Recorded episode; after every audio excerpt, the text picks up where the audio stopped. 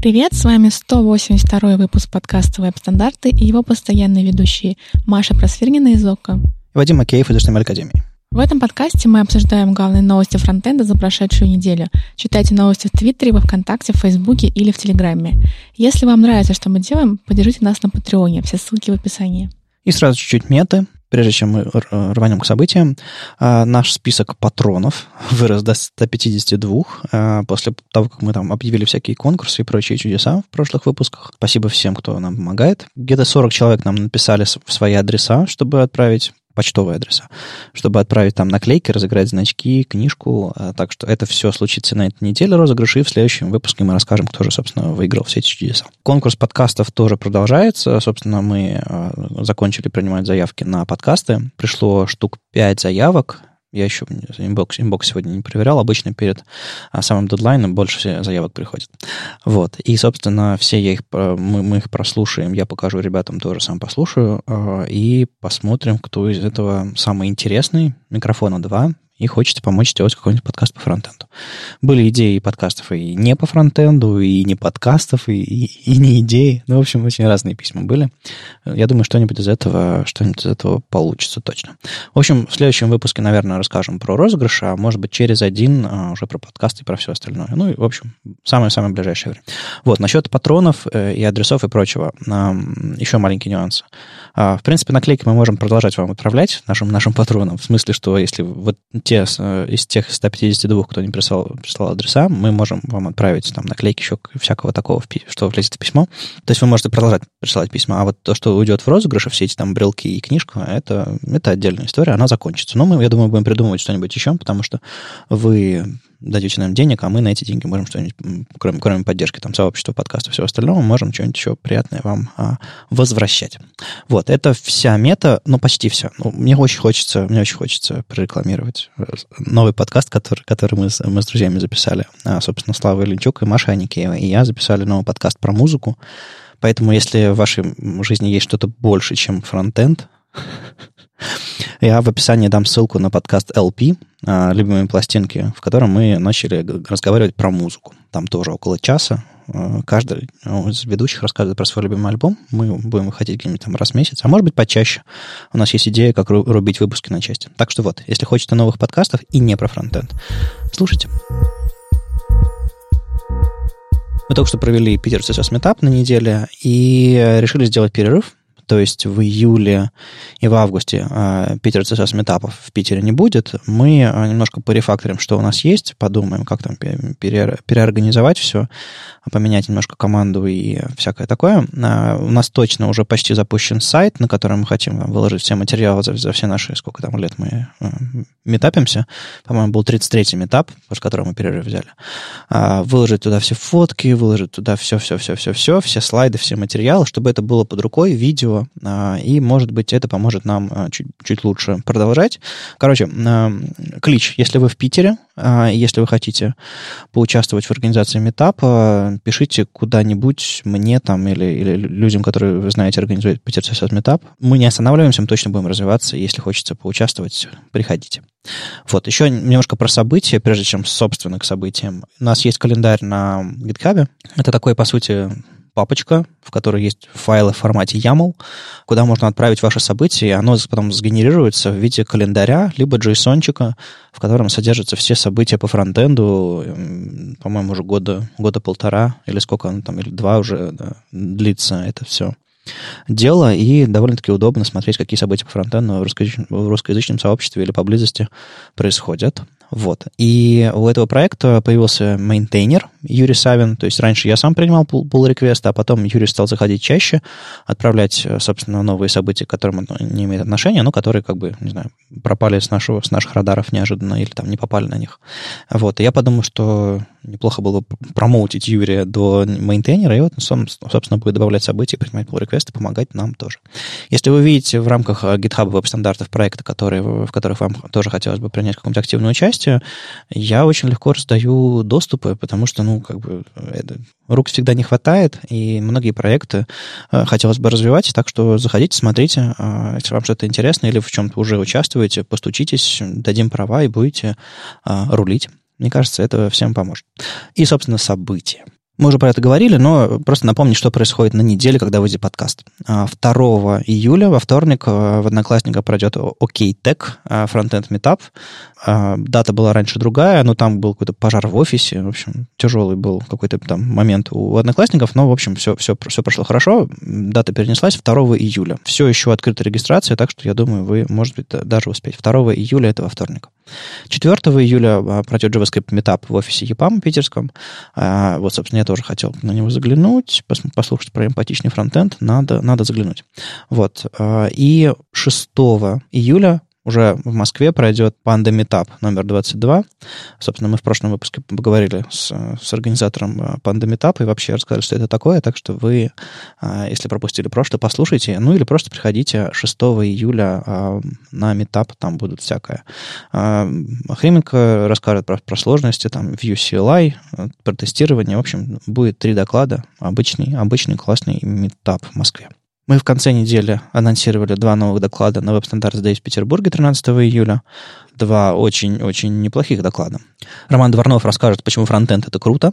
Такой открывающий доклад будет, который, в общем-то, сделает а, какой-то обзор вообще современных технологий, взгляд со стороны на то, в чем мы работаем, как мы работаем, почему нам стоит радоваться в том, что мы сюда попали, а, и э, знать, собственно, весь ландшафт, а не только те маленькие уголки, в которых мы ковыряемся. В общем, хороший доклад, он прозвучал на Астане JS. Рома собирается, насколько я понимаю, делать, переделать. А, так что будет хорошая, хорошая штука. Вот. А еще Сергей Рубанов а, расскажет про TC39, как он работает изнутри. Он побывал, на, собственно, первом а, заседание в своей жизни в роли приглашенного эксперта и хочет поделиться своими впечатлениями, как эта штука работает, э, кто эти люди, что они делают и как JavaScript развивается. Два классных доклада. Порядок еще, кстати, в программе не, не определен до конца. Ну вот. И еще у нас есть два слота про которые мы расскажем на этой неделе. Так что э, следите за новостями. Э, будет всего э, 7 докладов, и один, и одна запись подкаста. Но, кстати, тут ошибка в, в, в описании будет 184 выпуск подкаста, потому что я немножко сбился со счета. Вот. А, собственно, Ольга Алексашенко, Вадим Макеев и Мария Просвернина. Запишем что-нибудь. Мы еще не придумали, что мы будем записывать, и форматы, и все, такое, все остальное. Но мне кажется, будет весело посмотреть на вас со стороны, как вы как наша публика выглядит. А я думаю, вам будет интересно посмотреть, как мы это все дело записываем. Это потом, ну и как мы, не знаю, заикаемся и и смеемся в микрофон. Да, и там будет, кстати, настоящее то самое оборудование, на котором мы обычно записываемся. Притащим, построим, посмотрим, что из этого получится. Нам только что принесли новости про Яндекс Субботник в Питере, который пройдет 20 июля. Но, к сожалению, меня там не будет. Я думаю, Маша, тебя тоже не будет на Яндекс Субботнике в Питере 20 июля, да? Да, конечно, не будет. Вообще, ребята из Яндекса опять не учитывают чужие даты. Знаешь, они хотели провести э, Яндекс Субботник в Питере по фронтенду 13 июля. Но я с ними связался и попросил слезливо перенести. Они перенесли. Им снова не повезло. Ну, там, на самом деле, из-за того, что им нужно заранее все планировать, плюс BirJS сам переносился 20 э, июля. Собственно, Яндекс Субботник будет прикольный. Там целый день клевые штуки. Там SVG, э, React, э, синхронность, про браузеры, стиле и сбалансированная разработка в больших командах. Ну, короче, а, клевая программа получается. Так что если вы не едете 20 июля в Минск, как едем мы, а, вы приходите в Питер, в Питере на Яндекс Субботник. А если вы все-таки поедете в Минск, у вас будет возможность увидеть э, половину нашего подкастерского состава на сцене. А, Маша, о чем ты собираешься рассказать в двух словах? Я? А, ну, мой а, доклад, если это можно назвать докладом, 7-минутный лайтнинг. А мой lightning еще не анонсирован, но называться он будет как вопрос P равно или не равно NP влияет на фронтенд. Мы этого даже не замечаем, но как это действительно влияет на фронтенд внезапно? А как он влияет? Ну вот я расскажу. А, хорошо. 20 июля. Да, ну у меня тоже будет 7-минутка. Э, Публиковали уже мой анонс моего доклада. Я там любовно смотрю на кота, которого держу в руках. А, кота зовут Сириус, чтобы вы знали. Э, да, я там расскажу немножко пародийный доклад. Ну, как обычно, хочется немножко стендапа. В общем, 7-минутка про то, почему не нужно становиться программистом. Ну, а кроме этого, на Бирджесе будет куча клевых ребят. Да-да-да, там, собственно, все, как это все работает. Там толпа людей, и каждому дают по 7 минут, и все пытаются что-то рассказать. Это будет неформально, странно, а, и точно весело. В прошлом году, в прошлом году было хорошо, поэтому я в этом году радостно еду. Вот, я еще не купил билет, на самом деле. что-то надо перестать тупить, и да, 20 июля уже скоро. Еще забавное мероприятие с, со слоганом «Будущее не спит», неоновые огни и все такое. 1-3 а августа в Иннополисе, это в Татарстане, недалеко от Казани, а, пройдет IT Nights первая ночная конференция а, для IT-специалистов. Я не уверен, что это будет на самом деле. То есть там есть секции там фронтенд, backend, DevOps, Data Science, Project Management и Product Design даже. Конференция платная. Сколько там стоит билеты? Э, от 5 до 7,5 тысяч рублей. Это пока ранние билеты, насколько я понимаю. Там базовые с проживанием. В общем, мне сложно сказать, чего и как. Но вроде интересно. Лайнап какой-то собирается плюс-минус знакомый. Там а, из фронтендерских ребят Зар Захаров, Александр Каменяр, Дарья Пушкарская, Полина Гуртовая, Игорь Камышев. Но, я думаю, эта программа еще далеко не вся. Формат и все остальное не уверен, но кажется, кажется большое, большое мероприятие. Как минимум можно будет посмотреть на, на Иннополис, если вы его не видели раньше. А, и Казань совсем недалеко, поэтому тоже. В Казани я был э, пару раз. Мне там, в принципе, понравилось. Так что и вы приезжайте. Это все событиями. У нас сегодня есть всякие там темы, статьи и все остальное. Давайте двинем туда. Недавно вышла новая нода 12.5.0, и обычно об этом рассказывает Леша, как главный специалист по ноде среди ведущих, но так как его нет, то об этом рассказываю я. Он променял нас на семью. А, в общем, на мой взгляд, а, главные новости в этой ноде это то, что время запуска уменьшается благодаря использованию V8 Snowshops, и они добавили нумерик сепаратор в ноду тоже. Угу. Вот это вот, когда можно разделять разделять э, числа с сепараторами. И что недавно как раз появилось, по-моему, в хроме. Правильно? В хроме ведь, да? Да, да, да, да. Тоже недавно появлялся. Про ноду интересно, а, не касательно вот этой текущей версии, но недавно я слышала интересную историю, как а, у людей сломались тесты из-за того, что на предыдущих версиях ноды изменили алгоритм сортировки. Oh. Вот так-то вот, да. Поэтому она не, не обязательно всегда обратно совместима на, на практике. Uh-huh.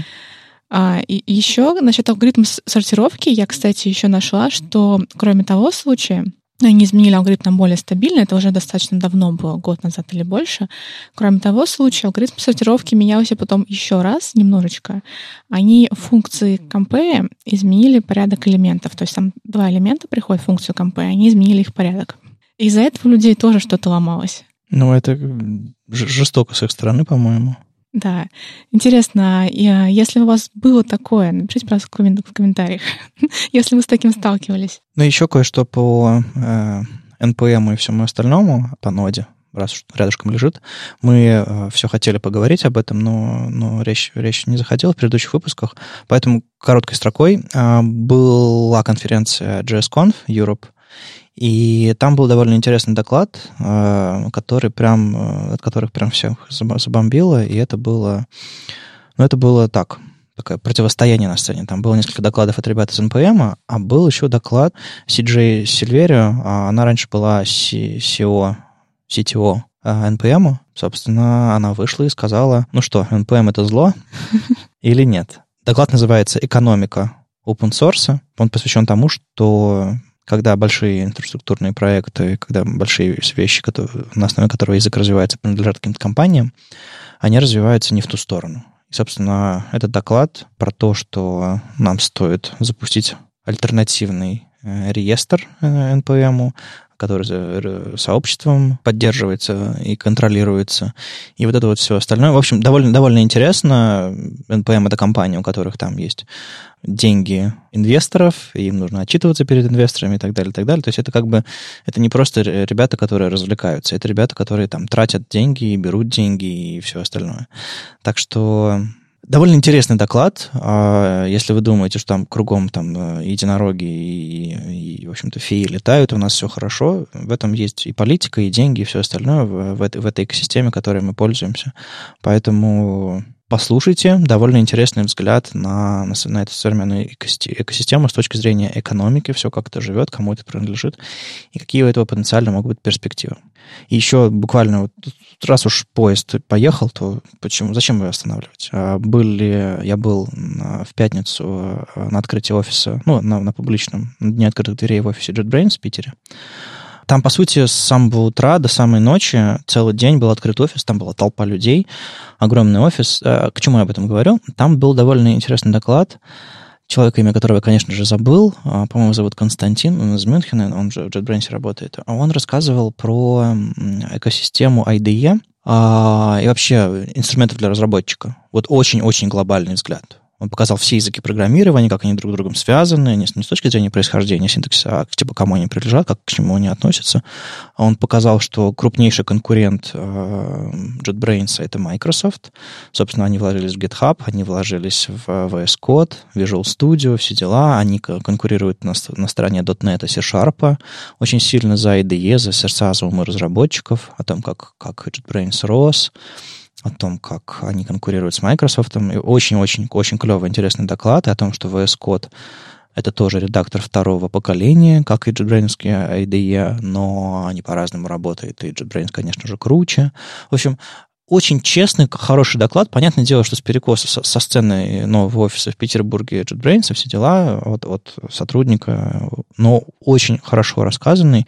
Я надеюсь, он не выложит видео, потому что мне прям очень понравилось, довольно интересно. Тоже, опять же, не про фронтенд как таковой, но очень глобально, очень интересный про экономику всего этого дела, про стратегию Microsoft, про их вот эту вот open source и открытость, которая на самом деле поддерживается Azure'ом, на котором они зарабатывают много денег и зачем это Microsoft нужно, и зачем это JetBrains нужно, и кто... И, ну, в общем, очень клевый доклад э, в главном зале был. Если вы, если вы были, я думаю, вы тоже были впечатлены. Если нет, я надеюсь, они выложат запись. Я спрошу у ребят из JetBrains. Прям, прям было очень хорошо. Офис у них обалденный. Об этом тоже, кстати, дискуссия в Твиттере развернулась. Забавная. Мне кажется, только там вид такой немножечко кат его портит. Слушай, Кат, он, наоборот, добавляет этому виду такой немножко футуристичности, там какие-то мосты, стадион, вот это вот все. Короче, ну, скажем так, а, один из самых крутых офисов а, в России, где я бывал за последнее время из новых. Прям, мне очень понравилось. А лично, ну, что-то мы как-то прыгаем, прыгаем туда-сюда. А лично мне очень понравился доклад, на котором было три человека. Включай тебе. Включай меня. А, это был доклад в одном из кабинетов там на пятом этаже, в, одном, в одной из башен. Это был доклад про editor config. А, собственно, ребята из JetBrains собрались его расширять. А, но в editor config есть стандартный набор параметров. Вы там э, кидаете его в корень вашего проекта, и, соответственно, редактор настраивается и типа добавляет там перенос строк в конце, там тримит пробелы, там табы, про, табы, пробелы, количество их и все остальное. Короче, меняет свои настройки в зависимости от этого всего. И они рассказали, как они добавили поддержку конфига в, в, в их редактор, как они начали все свои настройки в редакторские, которые они хранят в, пап, в папке .ide, они начали их э, все, все э, добавлять как, как ключи в editor config. И теперь практически все настройки, которые можно настроить, можно хранить в одном файле, плюс эдитор конфиговский. Там э, префикс IJ, подчеркивание, потом префикс языка, а потом название ключа. Длинные нечитаемые ключи, но уже что-то. И, собственно, как они а, общаются с ребятами из конфига, как они пытаются продвинуть свои какие-то идеи. В общем, прикольная очень такая штука. И получилось не в формате доклада, а в формате какого-то общения.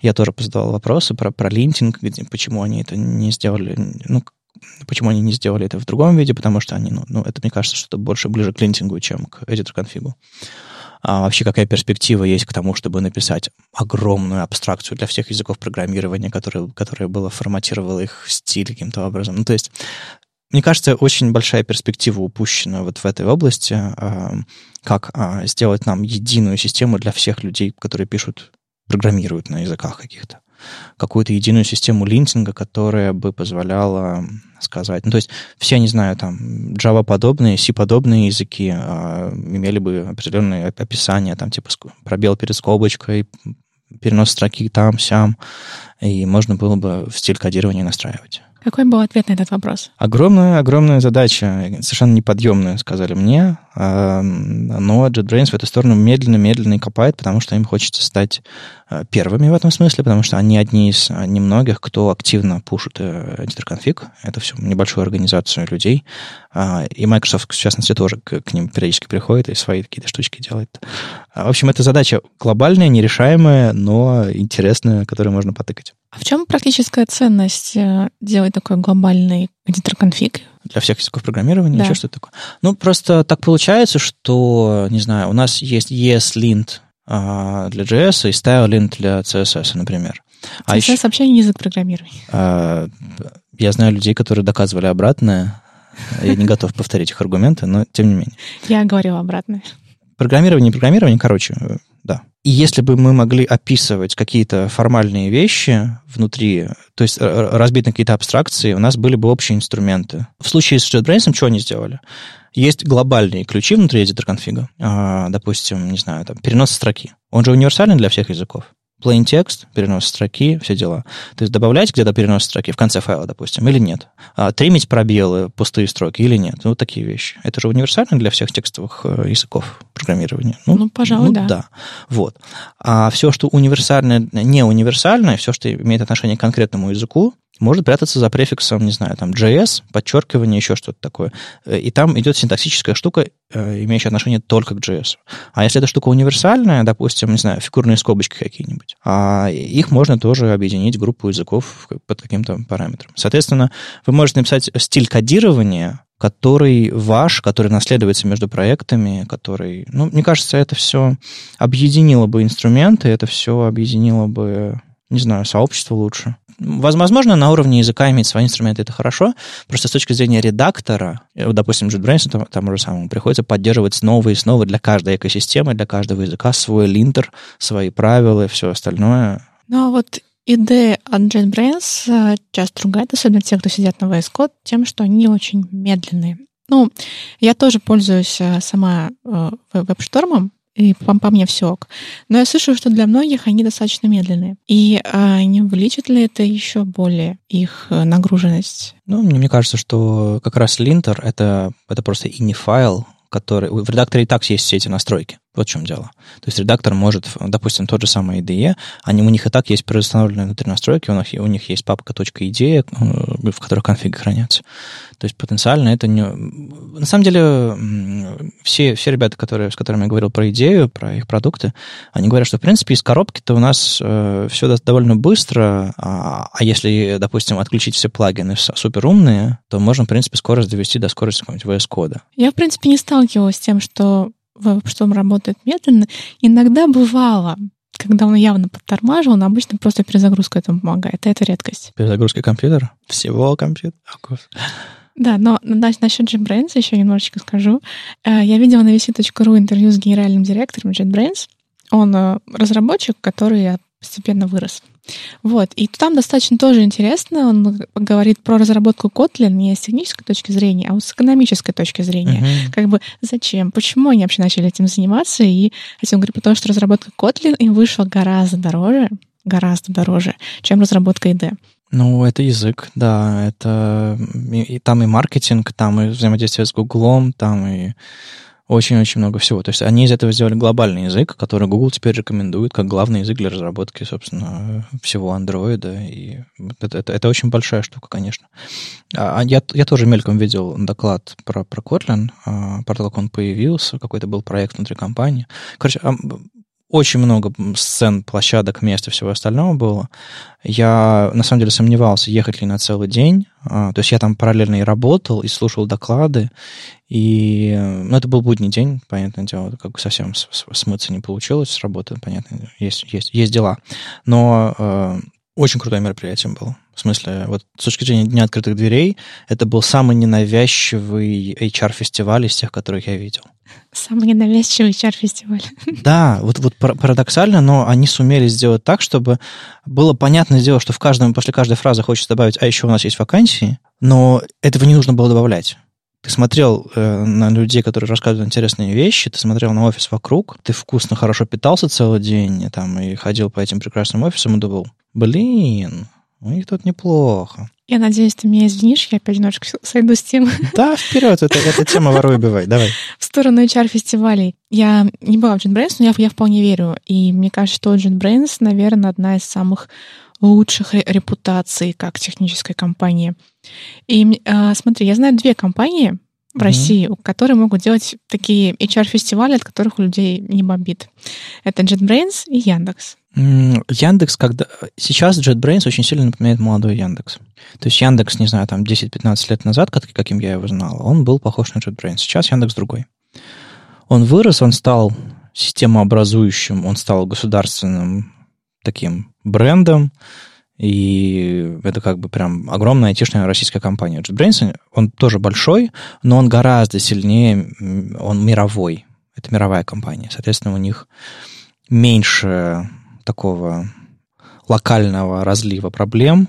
Они взрослее, во многих смыслах э, из-за своей международности, но они все еще мало, моложе, чем Яндекс, а, в смысле вот по, по тому, как они себя ведут, и там все еще за рулем, по-моему, у руля айтишники, которые, собственно, пишут код и так далее. То есть я знаю людей, которые там устраивались в компании, я знаю которые, людей, которые там работают. Там очень много индексоидов встретил, с которыми я раньше работал много лет назад. То есть есть что-то в культуре компании, что оно такое свеженькое, молодое, мне понравилось. Да, собственно, я вот говорила про генерального директора, он вырос из разработчика туда. Так вот, я не помню, с чего мы начинали эту тему, по-моему, с Node.js, но да. вот это вот был, эм, был, была наша импровизация. Ладно, давайте двинем к конкретным темам, сколько можно. Парочка статей от Гугла интересных. Google рассказал, как они внедрили сервис-воркеры на главную страницу, собственно, поиска. И чтобы вы понимали масштабы проекта, это как бы главный продукт Гугла, на котором, собственно, они зарабатывают свои главные деньги. Ну, то есть я в кармане к ним не заглядывал в их финансовые отчеты, но я могу предположить. И Джефф Постник э, рассказал о том, как они, собственно, внедрили сервис-воркеры, зачем они это сделали, а, какие они задачи решали, какие сложности, с какими сложностями они столкнулись, и разные советы всякие надавали. Так что если вы, если у вас достаточно большой проект, если у вас довольно важные вещи там происходят, а, не знаю, если вы главные Яндекса, где, по-моему, сервис-воркера до сих пор нет. А вы можете посмотреть, почитать, что интересного они там сделали, и эм, как это можно применить на вашем опыте. Ну, то есть, понятное дело, что с масштабами Гугла сложно сравнивать собственные проекты, но тем не менее. Ну и главная проблема, которую они решали, это, конечно же, перформанс, но чтобы у людей загружалось все еще быстрее, э, и чтобы ответы приходили еще быстрее. И один из интересных трюков, которые они внедрили, это, собственно, если вы ищете все то же самое, что уже искали какое-то время назад, он вам выдаст э, результаты из кэша, из локального кэша сервис-воркера. То есть если вы, не знаю, там, э, искали условно какой-нибудь, не знаю, ресторан. Если вы поискали этот ресторан, не знаю, там, через час, потому что вы забыли, где он находится, не посмотрели адрес, ну, ресторан за час никуда не переехал. И для этого не, ну, то есть у него по-прежнему такой же номер телефона и адрес и так далее. То есть, поэтому вы можете просто показать тот же самый результат поиска, не ходя на бэкэнд. То есть они снизили нагрузку себе на бэкэнд, с одной стороны, с другой стороны, и что важнее, а, потому что бэкэнды у Google, я думаю, резиновые, а вот э, время пользователя, им хочется все быстрее и быстрее, и удобнее и удобнее. Поэтому они просто раз и покажут э, результат сразу же, если они его закэшируют. А, а если, допустим, интернета нет, а вы пытаетесь что-то найти, страница откроется и там будет поле поиска и все дела, и Google вам скажет, «Э, знаете, вы сейчас в офлайне, но нажмите вот эту кнопочку, и мы вам напишем, э, пришлем пуш, и как только интернет появится, и как, как только ваши результаты будут доступны. Крутейшая штука, конечно. Это, это, это уровень софта. Хотя, знаете, когда я говорю уровень софта, э, я все время забываю, что ни один софт нормально с офлайном не работает. Что такое уровень софта? Ну, эм, есть такое у меня, по крайней мере, впечатление, когда ты сравниваешь, насколько хорошо сайт или плохо работает, ты э, привыкаешь к тому, что софт ты поставил, и он там свои 150 метров занял на своем телефоне, и э, он сразу работает. Ты, есть у тебя интернет, нет интернета, ты открываешь приложение, оно открывается и работает. То есть, какие-нибудь заметки, уведомления, там, календарь, еще что-то такое. Им не нужно идти в интернет, скачивать данные, а иначе они покажут себе белый экран. Нет, они просто работают. Так вот, для, для меня вот этот вот э, уровень софтверный, когда все установлено, когда все загружено на DVD-диске, это тот уровень комфорта, к которому я привык. Когда сайты ведут себя по-другому, это очень-очень грустно. Есть сайты, которые не зависят от интернета, которые готовы, которые должны работать с тобой локально. Какие-нибудь там игрушки, какие-нибудь там календари, какие-нибудь там, не знаю, демки, тексты.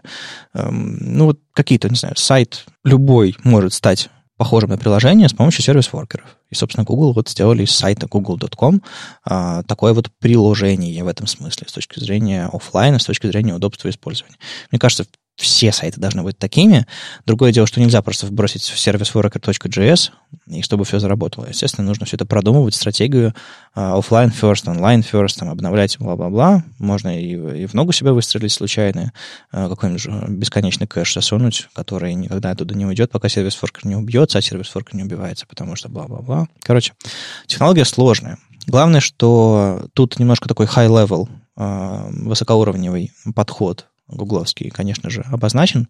То есть это не, не статья для начинающих. Но сами подходы, сами задачи, которые они здесь решают, довольно интересны. Более того, они даже сам, а, сами сервис-воркеры с помощью API, API Navigation Preload улучшают. То есть, допустим, а, если а, им нужно, вам нужно перейти с одной страницы на другую, и внутри сервис воркера есть какой-то get-запрос, то сначала нужно загрузить, инициализировать весь сервис воркер, только потом этот запрос можно будет сделать. Так вот, есть специальный API Navigation Request, который свеженький, новенький, а, и, допустим, по-моему, там Safari, по-моему, до сих пор не поддерживается, но тем не менее, его можно зафичить, детектить в вашем коде, и, соответственно, включить Navigation Request а, и сервис воркер сразу пойдет по этому URL, пока весь сервис воркер загружается, инициализируется кэш и все остальное. То есть даже внутри сервис воркера есть оптимизация по тому, как он э, стартует и все такое. Тут еще э, несколько хороших советов в конце. Ну, то есть, есть есть разные проблемы и решения в течение статьи, это, собственно, основное его тело. Что они делают для того, чтобы обойти какие-то а, нюансы сервис воркеров, того, как они работают. Но есть несколько хороших советов в конце, которые прям, прям можно рекомендовать тем, кто пытается что-то подобное сделать сделать. А, первый совет, что сервис-воркеры, это они не нейтральны с точки зрения перформанса. То есть, если вы вкидываете сервис-ворк, не значит, что они сразу все заработает быстро. Нужно на самом деле продумать моменты взаимодействия с сетью, потому что э, сервис-воркер, его загрузка и инициализация может блокировать какие-то запросы, потому что он, допустим, большой, сложный и так далее, если там большой кэш какой-то. То есть нужно думать о том, что это не просто магическая, магическая пилюля какая-то, она это серьезный инструмент. А, и сервис-воркеры все еще э, вы не можете построить основной experience вашего приложения на сервис-воркерах просто потому, что а, некоторые API сервис-воркерные, во-первых, сам, сами сервис-воркеры поддерживаются пока не во всех браузерах. То есть все ключевые браузеры, конечно же, поддерживают, но я думаю, доля на рынке браузеров, которые, допустим, старых браузеров, доля устройств, которые никогда не обновятся, тоже, в общем-то, как определенная есть. Поэтому, если вы, у вас без сервис-воркеров, не знаю, сайт — это белая страница, ну так нельзя. Это все еще прогрессивное улучшение сервис-воркера. Плюс еще некоторые возможности сервис-воркеров не поддерживаются, например, там, не знаю, background sync или тот же самый там navigation preload, про который я говорил раньше. Это, вот, это тоже Chrome в этом смысле лидирует, причем Chrome настоящий, на десктопе или на Android, а, где у них собственный движок. Вот. Ну и, конечно же, надо все измерять, а, все, все эти штуки, не просто выбрасывать сервис-воркера, а понимать э, по перформансу, как он помогает, там, используя Lighthouse или просто все эти водопады и таймлайны в Chrome DevTools. Так что хорошо было бы нам всем понять, что офлайн сервис воркеры и все вот это вот, эм, как она может помочь вашим сайтам и приложениям. И на самом деле я сам хочу поиграть в ближайшее время с сервис-воркерами и на все там, существующие проекты каким-то образом э, добавить, чтобы это людям помогало. Не знаю, на сайте конференции Web Standards Days это может, не знаю, показывать расписание в офлайне. На других сайтах, на других проектах, э, не знаю, это может, не знаю, просто помогать людям э, быстрее загружать страницы, э, кэшируя какие-то вещи или показывая какую-нибудь полезную офлайновую страницу. Ну, то есть перспектив, возможностей этим заниматься довольно много. Другое дело, что это все-таки довольно низкоуровневая вещь, и нужно хорошенько понимать, как работает сеть, как работает кэш, все остальное. Если вы столкнулись с тем, что сложновато, попробуйте сервис Worker Toolbox. Есть такой инструмент, который тоже Google разрабатывает. Там некоторые вещи абстрагированы под тонким слоем каких-то API, которые э, позволяют вам непосредственно сказать, допустим, типа offline first, там, online first и другие разные стратегии вы можете прямо взять, и он уже внутри э, всякую магию вам сделает, поможет. Сервис-воркеры — огонь. У вас есть сервис-воркеры, Маша? Нет. А что ж так? Ну, я помню, э, на сайте SB Frontend они вроде бы есть, если их не выпилили. Угу. И там однажды была, помню, проблема, там как-то некорректно работал сайт, сайт из-за того, что сервис-воркер не убивался. Да, это самая главная проблема, мне кажется. Я сам однажды на сайте Devoper много лет назад, когда сервис-воркеры только появились, кажется, я какой-то адский кэш засунул туда, который не убивался тоже. Ну, что-то мы сделали такое. То ли переименовали подключение сервис-воркера, то ли еще что-то такое. Кстати, автогенерация сервис-воркера — это вполне себе нормальное дело. Там версия кэша генерируется. И вообще подключение его к документу эм, там хэш-сумма этого сервис-воркера, поэтому это тоже может помочь вам сбросить его, например. Еще новости от Гугла. Тут в Chromium рассказали довольно, довольно интересную штуку о том, как э, Google Earth, тот самый э, шарик который земной, который вы можете видеть и крутить перед собой, весь, весь такой, весь трехмерный и так далее. А у него была проблема, что для его реализации ребята использовали нативный код, Knuckle тот самый, и благодаря вот, собственно, WASM и WebAssembly они наконец-то раскатали на большее количество браузеров. Ну, я думаю, тут речь про Safari и Firefox. Собственно, этот весь experience а, Google Earth. А, это очень впечатляющий проект, и ты каждый раз я на него смотрю и думаю, господи, такое можно сделать в браузере по-прежнему. И на самом деле вы могли его видеть на обычных Google Maps, если вы отзумите очень далеко, очень далеко до пределов Солнечной системы, да, там можно увидеть... А, а у меня почему-то. Нет? Показывает Нет. мир и все? А у меня получилось отзум, отзумиться до вида Земли. Вот, получается. Блин, у меня ближе можно, а дальше нельзя. А, солнечную, солнечную систему не получается, да, да, да. Ну, а до уровня шара вполне себе. А, ну, на самом деле, Google Earth это больше, и, по-моему, у них там отдельный URL, так что, наверное, они показывают все-таки не, не Google Earth, а что-то другое. Но а, там и WebGL, и сам этот э, experience Google Earth космический, и со всякими зданиями, а, и прочими, прочими чудесами. Это, по-моему, отдельный интерфейс. Главное, что а, они раньше делали это Chrome only, благодаря этому API э, нативному. А сейчас они, собственно, продолжают писать на, на, на C, все эти, все эти чудеса, но с помощью э, WebAssembly, ECMAScript э, и всего остального отправляют это и в, в другие браузеры. Кто знал, что ECMAScript и WASM WebAssembly добавит кросс-браузерности в браузер? Это довольно-таки довольно забавно. В общем, удивительно, но Google думает про кросс-браузерность. Это всегда, э, за этим всегда очень приятно наблюдать. Эдди Османи написал статью. Ну, я переведу ее, ладно? Стоимость JavaScript в 2019 году. А, в 2018 году, по-моему, в первый раз подобную статью он написал. Она так достаточно громко прозвенела. И он написал, что же изменилось в этом году. Изменения действительно есть, и достаточно такие существенные. JavaScript. Какие есть этапы от того, как он загружается, до того, как он что-то выведет на странице? Первое — это загрузка. После этого он парсится потом компилируется и, наконец, исполняется. И если в прошлом году а, затраты на парсинг и компиляцию были достаточно существенные, по-моему, до 30% от всего общего времени, то в этом году Chrome существенно уменьшил вот эти две затраты. Он сделал распараллеливание с помощью WebWorker, ну, с помощью Worker Thread. Сделал так, чтобы как бы, как я поняла, что это все парсится прямо на лету. То есть, когда уже начинается загрузка, он уже начинает все это дело парсить. Mm. В результате, когда происходит полная загрузка JS, там буквально несколько миллисекунд еще тратится на то, чтобы он полностью допарсился и скомпилировался. И получается, что основные затраты — это загрузка и исполнение. То есть то, что, по сути, напрямую зависит от разработчика. Угу. То есть Chrome сделал все, что мог. Да, Chrome сделал все, что мог. Ваша очередь, ребят. Да, так и есть. И он пишет рекомендации, что можно, как можно уменьшить загрузку. Ну и рекомендации не писать блокеров, смотреть в DevTools на длинные, длинные задачи. Там даже в DevTools есть отдельная статья на эту тему, что они теперь таким красным флажком, там такой красный уголочек появляется у длинных задач, он таким образом их выделяет, и такие задачи желательно дробить. И также желательно дробить сам код, загружать его по частям. Ну вот, таким образом в 2019 году по крайней мере, это касается Chrome, это, конечно, не касается других браузеров. И, ну, другие браузеры делают другие оптимизации. Другое дело, что они меньше об этом рассказывают.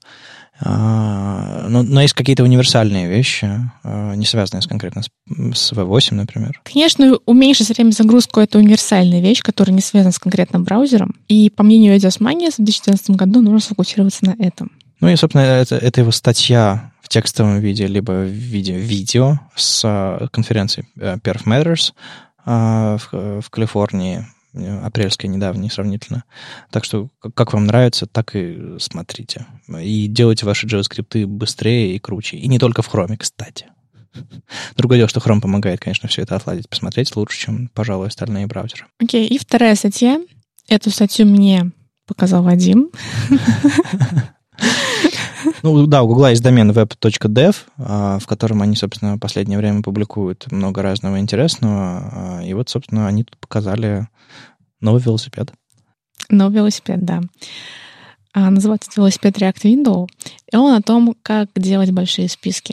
То есть если у вас список из тысячи элементов, то, скорее всего, одновременно на одновременно все эти тысячи элементов не вводятся, то есть они находятся вот в, в зоне видимого.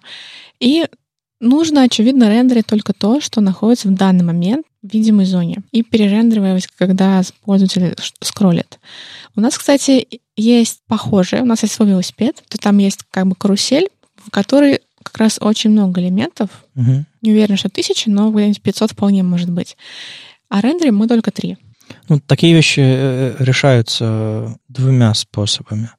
А, либо тем, что вы по сети постоянно подгружаете новые, то есть, не знаю, у вас там пять на странице есть. А подгружаем мы э, данные сразу. Угу. Там как бы они не занимают много. То есть это там ссылка на картинку. То есть это текстовые, по сути, данные. Угу. Но мы рендерим только три. Ну, то есть получается, что решение в лоб. У меня, не знаю, есть три элемента, хорошо, пять элементов, два, два на всякий случай. Я их отрендерил тут же. Есть данные для всех остальных. Я их буду рендерить по, по делу прокрутки, и потихоньку, или, допустим, запрашивать через сеть дополнительные данные, ну, чтобы слишком много не было, или, допустим, если данные обновились, например. И вот эта вот каруселька будет идти, идти, идти, идти, идти, идти, но та, что будет уходить влево, она же будет оставаться. Ее тоже нужно разрушать, ну, в смысле, деструктурировать, да, в, да, да, ее, конечно, вынимать из и, дома и все да, остальное. Да, ее нужно разрушать. Вот, и вот, собственно, вот эта мысль не всем приходит в голову, что тут дело не только в ленивой загрузке данных, а тут дело еще в том, чтобы одновременно не было в доме, а, не знаю, списка узлов на тысячи элементов. Это очень много, потому что они все отрендерены, и их всех нужно э, держать в памяти и рисовать постоянно. Так что проще их уничтожать и снова инициализировать. Собственно, вот это вот виртуальный лист — основа его, основ, основа его работы. На самом деле, я видел доклад об этом в 2000 седьмом или восьмом году первый раз. Слушай, я вполне верю, потому что тот код, который это делает у нас на телевизорах, это достаточно старый код. И он как раз рендерит новое, разрушает старое. То есть это, эта идея очень старая. Очень-очень старая. Я забыл имя человека, который тогда работал, по-моему, в Яндексе, и, по-моему, в восьмом году рассказывал на Рите. А, он уже, по-моему, ушел в Facebook тогда. Господи. 10 а, лет назад, да. И он тогда рассказывал, он уже рассказывал как сотрудник Фейсбука э, на московском РИТе про, про собственно, про, это, про, эту, про подход к, к, глин, к, к рендерингу длинных списков. По-моему, он рассказывал чуть ли не на примере канваса это все, как это с помощью канваса можно решить. А, то есть не рисовать дом, потому что тогда, по-моему, даже вот подобную штуку провернуть нельзя было быстро в браузерах, а он, по-моему, рассказывал про другое. То есть тогда были немножко другие способы решения всей этой проблемы. Возможно, подобное было уже в самом первом ВК, который уже когда он появился, тогда примерно в 2007, наверное. Слушай, ну в самом первом ВК, мне кажется, там вообще ничего не было, кроме, кроме, кроме PHP и плохой верстки. Ну, там как раз была эта лента, которая подгружалась постепенно. Угу. И я, конечно, не знаю, как там уже было, но, возможно, они пытались что-то подобное сделать. Нет, нет, нет. Нет? Нет? Я пользовался первой, первой версией ВКонтакте. Ну ладно. А во второй? Не, не, не. Ну, хотя бы сейчас должны так делать. Очень сомневаюсь. Что, серьезно? Не, ну, по, по моим ощущениям, что если ты а, очень долго будешь бесконечную ленту фигачить, ты когда вернешься наверх, ты получишь весь свой дом забитый нодами. Но это, это, мое, это мое такое э, предположение на лету. Я не знаю, на самом деле, я не пробовал. Можно взять да проверить. Ну да, нужно, конечно, открыть консольку и посчитать ноды, сколько их может быть, потому что они, они будут слишком, они очень быстро будут их рендерить. Но я не, не видел, чтобы кто-то а, подобными вещами занимался в вебе. То есть это скорее редкость все еще. Да, я проверяю, и, судя по всему, они действительно не удаляют старые элементы, которые остались наверху. Ну, значит, можно быстренько повесить свой браузер. Прикольно. То есть я вот вижу, как появляются новые, а старые остаются на месте. И количество дивов увеличивается. Не, я имею в виду, что просто количество дом, дом нот э, есть все-таки какой-то лимит, после которого все начинает очень сильно тормозить. А у браузеров есть какой-то недостаток с этим связанный, ну или как бы разумное ограничение на количество дом элементов. Но, честно говоря, я удивлена. Возможно, это с чем-то связано, что они этого не делают. Мне казалось, что должны. Ну, видимо, просто никто к ним не приходил и не говорил, что я два часа крутил страницу, после этого у меня мой браузер завис. Я уверен, что приходили. Они просто им говорили, не крутите их два часа, делайте перерывы. А, anyways, э, у них есть э, прям React-компонент для этого, React Window, и насколько он выглядит лучше или хуже, или похоже на то, что у вас там есть? А, ну, слушай, во-первых, у нас не React, mm. mm-hmm. так что тут сложно оценить. Ну, компонент выглядит нормально, но, честно говоря, я бы, наверное, если бы передо мной стояла такая задача, даже в реакции, то, скорее всего, я бы написала свой велосипед, потому что своим велосипедом... Прикольнее. это прикольнее, да. Кроме того, мне кажется, что это недостаточно сложная вещь, чтобы тянуть ее откуда-то. То есть э, тянуть хочется сложные вещи. Например, свой фреймворк мы точно не будем писать. Но вот такие задачки, мне кажется, проще написать самому. Тем более, что на практике обычно, обычно, когда ты берешь вот такие э, э, решения, то обязательно оказывается, что есть какие-нибудь тонкие моменты, где тебе не очень, а лучше было бы по-другому. Ну, понятно. Вот именно под твой проект. Не, ну тут есть хорошие всякие э, API э, интересные, а, типа оверсканинг, то есть он запрашивает наперед дополнительное количество элементов. А, там есть всякие колбеки на на, на, на рендеринг и всякие. Ну, в общем, выглядит, выглядит как продуманный API, а не просто, просто велосипедик. Другой... Просто я люблю писать велосипед. А, ну это, это, это понятное дело, как бы. Э, все любят писать велосипеды. Другое дело, что тут ребята не случайные. Это Джейсон Миллер, собственно, автор Преакта, и Хусейн э, Джирден, который с какими-то всякими докладами выступал интересными. То есть не случайные люди, короче. Если вам не хочется писать велосипеды, то доверьтесь этим двум ребятам из Гугла, которые написали велосипед за вас. Интересно еще посмотреть, знаешь, где в Фейсбуке. Удаляют ли они ноды? Да, и в Твиттере. И немножко про CSS. Мы давненько не говорили про, про, про доклады Рэйчел Эндрю новые. Если вы помните, мы публиковали в новостях тоже.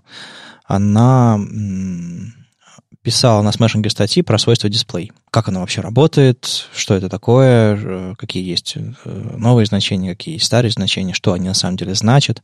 И э, она выступила недавно в Амстердаме в, в июне на конференции CSS Day и рассказала доклад, который называется «Меняем способ, как мы говорим про CSS». Речь идет не о том, что как мы говорим про CSS, как мы к нему относимся, хотя эти мысли возникают в, в течение доклада. Речь идет о том, что и с этого она начинает свой доклад, о том, что не зная, как работают переменные, массивы, объекты, функции и все остальное, вы не сможете написать JavaScript. Ну, то есть это с этого начинается любой обучающий курс про JavaScript. Не знаю, тот же самый первый уровень JavaScript в HTML Академии, где я работаю, а, начинается с того, что там объясняются примитивы языковые. Как они там работают, взаимодействуют, все. Не зная этого, вы не сможете написать никакой работающий код нормально. Так получилось, что CSS просто берут и пишут. Типа, это селектор, это свойство, поехали. Почему бы и нет? А почему бы а, а работает и все, да? Но потом начинается история типа CSS простой или CSS сложный, и он работает не так, и это чертова магия, и так далее, и так далее, и так далее. И Рэйчел говорит, окей, хорошо, вы не понимаете CSS, так может быть, вы, вам стоит его понять с самого начала, как его принципы его работы, и она рассказывает э, про, про довольно интересный набор концепций внутри языка. Собственно, она рассказывает про, про, про свойства дисплей, как оно, как оно непосредственно работает, а какие у нее есть значения, и что такое нормальный поток, что такое другие системы, там, флоуты, гриды и так далее, как они друг к другу относятся, какие есть новые спецификации, что такое флоуты. То есть самые-самые основы очень подробно, очень хорошо со всеми современными значениями. Например, она рассказывает про то, что свойство display, оно сейчас становится свойством, которое может иметь два значения через пробел разделенными. А, допустим, представьте себе значение inline block через дефис. Вот есть такие значения. И похожие, а, они никуда не деваются, это по-прежнему блок и inline block, есть два значения в CSS. Но довольно похожие есть значение inline flex и inline grid. Так вот, что они на самом деле значат? Они на самом деле значат, что внутри этого, э, этого элемента grid или flex, а сам этот элемент ведет себя как inline блок. Ну, вроде по названию это и так ясно. Да, так вот, прикол в том, что мы две особенности нашего элемента описываем одним значением. То, как он, как он внутри, что у него происходит, и что у него происходит снаружи. Так вот, в новой версии спецификации это, собственно, будет два значения. Если вы пишете display grid, это будет блок по умолчанию, А если вы пишете display пробел grid, это будет значить, что первая штука говорит о том, что это, чем этот элемент э, является, инлайном, а второе это значит, что внутри у него будет происходить. Это вот такое логическое, раздел, логическое разделение. Display grid блок? Display блок пробел grid, это будет по умолчанию. Или просто display grid. Это значение блок по умолчанию. Ну, в общем, э, двойные значения. Допустим, можно сказать, не знаю, display flow root flex. Flow root это значит, что, э, грубо говоря, там флексы внутри, господи, флоуты внутри него будут клириться.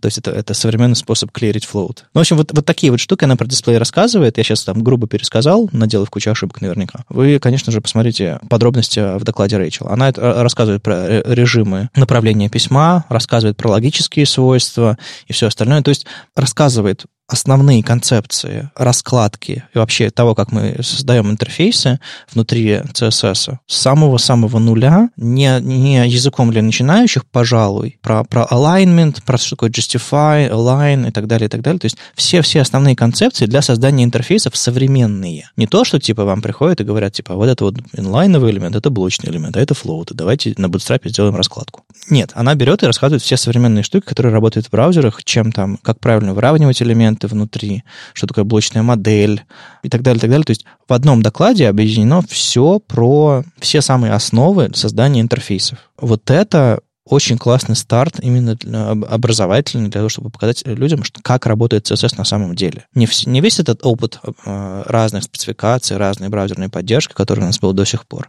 а вот сегодняшний снапшот, э, снимок сегодняшнего состояния, как создавать интерфейсы на CSS. И этот доклад, конечно, в этом смысле бесценный. Правда, если вы, не знаю, много пишете JavaScript, или если вы верстаете очень давно, или просто если вы начинаете, я очень рекомендую почитать. Она объединила все, что у нее есть насчет этого доклада а у себя на, на, на сервисе Noticed, она, собственно, разработчица и автор этого сервиса. У нее есть, собственно, слайды, а, видео этого доклада и много-много демок, в которых она описывает еще разные, а, несколько твитов про этот доклад, как она его рассказывала. Очень-очень рекомендую. Это прям такая основа с которой можно было бы учить. И я, на самом деле, хочу прийти к, к своим коллегам в академию и внедрить какие-то эти вещи в, в ближайших, ну ладно, не в ближайших, но в будущих э, интенсивах по верстке, где мы рассказываем про сетку, где мы рассказываем про какие-то основы CSS.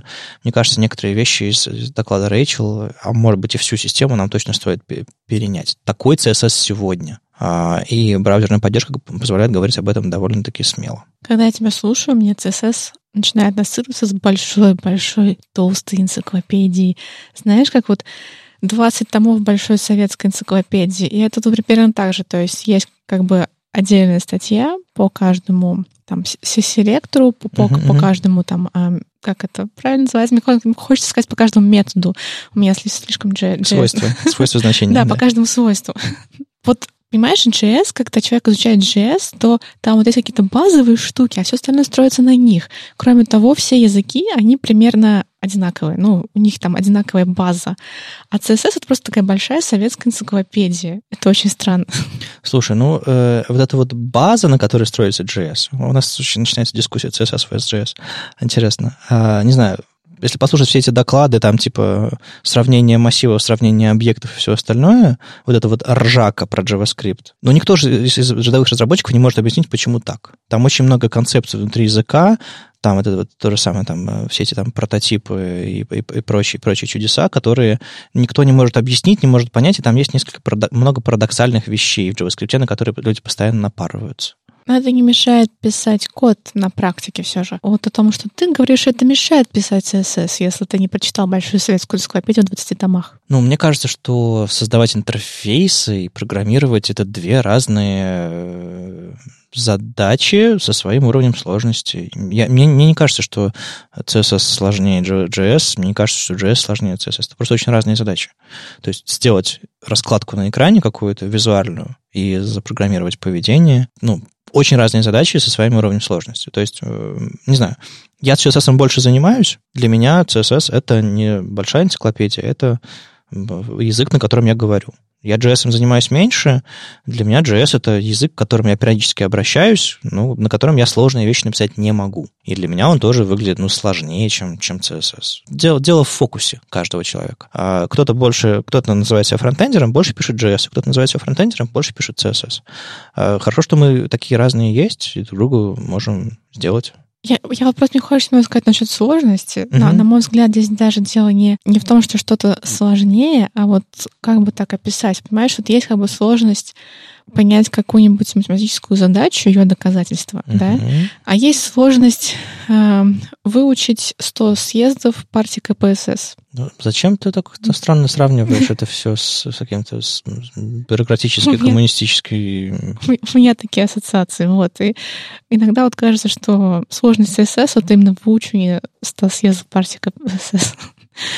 Ну, я э, посмотрел этот доклад, я посмотрел эти слайды, и, на мой взгляд, э, и, собственно, важная мысль из того, что я тут пытался, пытался рассказать, что это было бы хорошим стартом для многих разобраться, как CSS работает. Ну, то есть, э, возможно, твой опыт э, работы с CSS, твой опыт как бы поиска, как, как что работает, э, предыдущий, основан на браузерной несовместимости разных версий спецификации и всего остального, э, сейчас Рэйчел предлагает очень понятный, простой способ. Она рассказывает за, за сколько там, за минут за 50 э, рассказывает, в общем-то, основы CSS.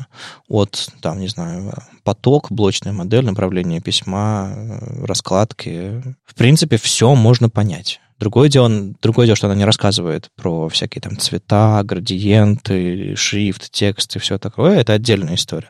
Но как сделать, не знаю, коробочки на экране, как их правильно сделать, э, выровнять и расположить, и разобраться вообще в основах функционирования CSS, мне кажется, в этом докладе очень легко. Опять же, мне кажется, тут надо, ну, нужно не говорить э, хуже, лучше. Тут нужно говорить мне привычнее, мне понятнее, потому что я этим больше занимаюсь. Или наоборот, меньше занимаюсь, мне не понять. Я не вижу здесь все, в этом чего-то хорошего или плохого. Я вижу в этом инструменты. Некоторые люди в этом больше разбираются, некоторым людям больше нравится в этом разбираться. И, кстати, мой доклад на Бирджейсе э, в Минске э, будет касаться этого в частности. Почему программирование на JavaScript во фронтенде это не единственная правда и не единственный способ разрабатывать интерфейс интерфейса, как многие утверждают. Это есть другие способы профессионалам быть полезным в этой области. И разбираться как раз в той самой, делаю кавычки, в советской энциклопедии э, съездов КПСС, как ты, как ты называешь, и приходить с решениями, делать какие-то вещи, которые JavaScript-программисты не могут или не хотят делать, или как им не нравится, допустим, в этой области разбираться. Я вполне себе допускаю. Поспорили. Хорошо. Была пара интересных вещей. Э, одна новость и э, статейка хорошая по доступности и около того. Э, была новость о том, что Chrome собирается зашибить очень интересную возможность спецификации CSS. Уж не знаю, какой-то съезд KPSS был в этой спецификации. Но есть такая спецификация, называется CSS Content. И там очень интересная штука. Вы можете добавить в ваш CSS, вернее, в ваш документ какой-то контент из CSS. То есть, кроме того, что он может быть в доме, в HTML-элементе. Вы можете написать в CSS два двоеточия before, два двоеточия, два двоеточия after, и, соответственно, написать псевдоэлемент для вашего дом-элемента. И вот этот псевдоэлемент можно вставить какой-то контент.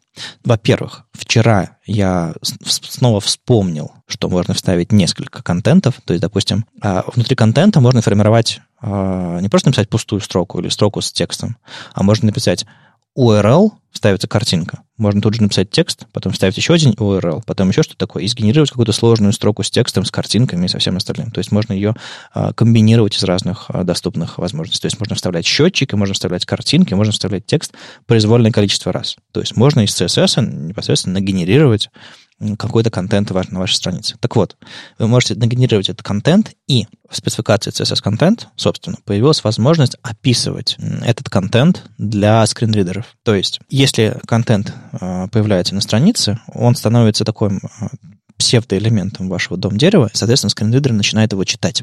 Вот в чем дело. Так вот, а, из-за того, что написано в CSS, получается, что вы не можете каким-то образом, если вы вставляете картинку или вставляете какой-нибудь псевдосимвол, еще что-то такое, какой-то символ в вашем псевдоэлементе, вы не можете описать, он, он скринридеру мешается и все такое. Поэтому а, в спецификации CSS Contents появляется возможность описать что-то вроде альта для вашего контента. Э, допустим, вы отключили, вы верстаете список, у вас там пункты друг за другом. Вы отключили лист style, и у вас bullet э, маркер списка ушел. И вы в CSS пишете э, li before, не знаю, тирешечка какая-нибудь. И тогда для скринридера это будет символ тире. Это не, будет, не просто будет э, что-то такое, это будет тире, пробел и текст. Потому что вы вставили контент в вашу страницу. Он чисто визуально вставляется на CSS, и вы думаете, ну, визуально вставил, скринридеру все равно. Или вставили какой-нибудь, не знаю, э, треугольничек или какой-нибудь буллет вставили. Это контент страницы. Так вот, в CSS появляется возможность написать контент, двоеточие, тире ваше, написать слэш, и после слэша написать, допустим, пустые кавычки. Это значит, что скринридер скажет, а, это оформительский контент. А если вы вставляете контент, который вы хотите описать каким-то образом, то вы можете вставить туда текст, который будет, допустим, опис, описывать этот ваш псевдоэлемент. Поэтому если вы вставляете псевдоэлемент, допустим, с картинкой, на которой написано, не знаю, там, блямбочка, типа «новый товар», прямо из CSS, вы можете написать там слэш и в кавычках написать new, тогда скринридер этот контент передаст эту картинку, которую вы вставили с помощью э, функции URL внутри контента. Он скажет, новая картинка, ну, то есть я не знаю, как он озвучит. А, или можете использовать дата-атрибуты, если вам нужно на уровне HTML, допустим, эти атрибуты хранить. Так удобнее, на самом деле, на уровне контента хранить. Это помогает локализовывать, кстати. Потому что ваш какой-нибудь э, скринридер ваш CSS не полезет, чтобы переводить. Вы можете использовать этот, э, а, взять функцию attr, в CSS и взять значение дата-атрибута, вывести вот подобным образом. Короче, появилась новая возможность доступно вставлять контент и не просто в спеке, а есть intent to ship в Chrome, и они собираются в, в какой-то из ближайших версий, собственно, зашипить и улучшить тем самым доступность псевдоконтента. Это довольно интересно, это спека, улучшающая взаимодействие там, CSS, HTML с точки зрения доступности. Так что довольно интересно. Не знал, что вообще в эту сторону кто-то копает. Я всегда слышал, что типа осторожнее с, с генерированным контентом, потому что он читается скринридерами. А еще вышла хорошая статья на, в блоге Mozilla Hacks. Хида Деврис а, написал про фокус. Ну, фокус — это когда вы ходите по странице с помощью клавиатуры, и э, появляются всякие обводочки вокруг э, ссылок, всяких интерактивных элементов, типа кнопок и типа того он написал очень классное исследование а, обо всем, что с этим связано, и эм, я редко видел в одном месте... То есть статья даже, даже довольно, довольно небольшая, но я просто не видел в одном месте столько разных интересных фактов об этом, о, о фокусе, как он работает. Допустим, редко пишут про то, что документ active element — это псевдоним текущего элемента в фокусе, например, будь то ссылка, input или еще что-то такое. То есть это, если вы работаете с JavaScript, для вам это может помочь, типа, текущий элемент определить. Тоже, тоже довольно прикольно. Он описывает, кому этот фокус нужен, как он работает, и э, мне очень нравится, что он, во-первых, приводит хороший пример. Он говорит, что э, двоеточие фокус outline none, что делают очень многие, к сожалению, это все, это все равно, что написать боди курсор none. Если вы на вашей странице от, отключите мышку, у людей рука отвалится с мышкой. Они не смогут пользоваться вашими интерфейсами с помощью курсора. А если вы напишете Focus Outline None, люди точно так же, у них отвалится клавиатура, с помощью которой они пользуются вашими интерфейсами. Поэтому это очень вредно и плохо, и он рекомендует а, делать хорошие фокусы, делать хорошие аутлайны. И на самом и очень хороший совет дает тоже про, про box-shadow, который плохо работает с режимом контрастности, поэтому лучше использовать свойство outline. Ну, в общем, там есть один трюк, а, transparent solid для outline, чтобы отключить, а потом потом уже использовать ваши box-shadow, например. Про таб-индексы говорит, про, про то, что это не только для пользователей с клавиатуры, еще и для профессионалов. Э, говорит о том, как включить все эти аутлайны, потому что по умолчанию они бывают выключены в, в браузерах, то есть в Chrome включено, а, допустим, в Safari, в Firefox для этого нужно включить системную настройку. В общем, хорошее исследование про, про аутлайны, про фокусы. Я тоже э, запарился немножко, когда делал сайт для нового подкаста, вот это вот про музыку, который мы запустили. Я тоже запарился, чтобы там все контролы были доступны по фокусу, чтобы везде аутлайны появлялись, чтобы было все удобно. Но я еще в процессе, так что, если интересно попридираться к коду, который я написал там для нашего сайта, и можно будет, конечно, зайти на GitHub issue их написать. А у тебя вот, вот тут вот, вот. Ну-ка, поправь. Я с удовольствием, с удовольствием приму вашу критику. Классное исследование, очень рекомендую. Может быть, может быть, э, закину Татьяне Фокиной, вдруг она переведет. С вами был 182 выпуск подкаста «Веб-стандарты» его постоянные ведущие Маша Просвиркина из ОККО. И Вадим Макеев из HTML Академии. Слушайте нас в любом приложении для подкастов на Ютубе, во Вконтакте. И не забывайте ставить оценки и писать отзывы. Это помогает нам продолжать. Если вам нравится, что мы делаем, поддержите нас на Патреоне. Все ссылки в описании. Услышимся в следующей неделе. Пока. Пока.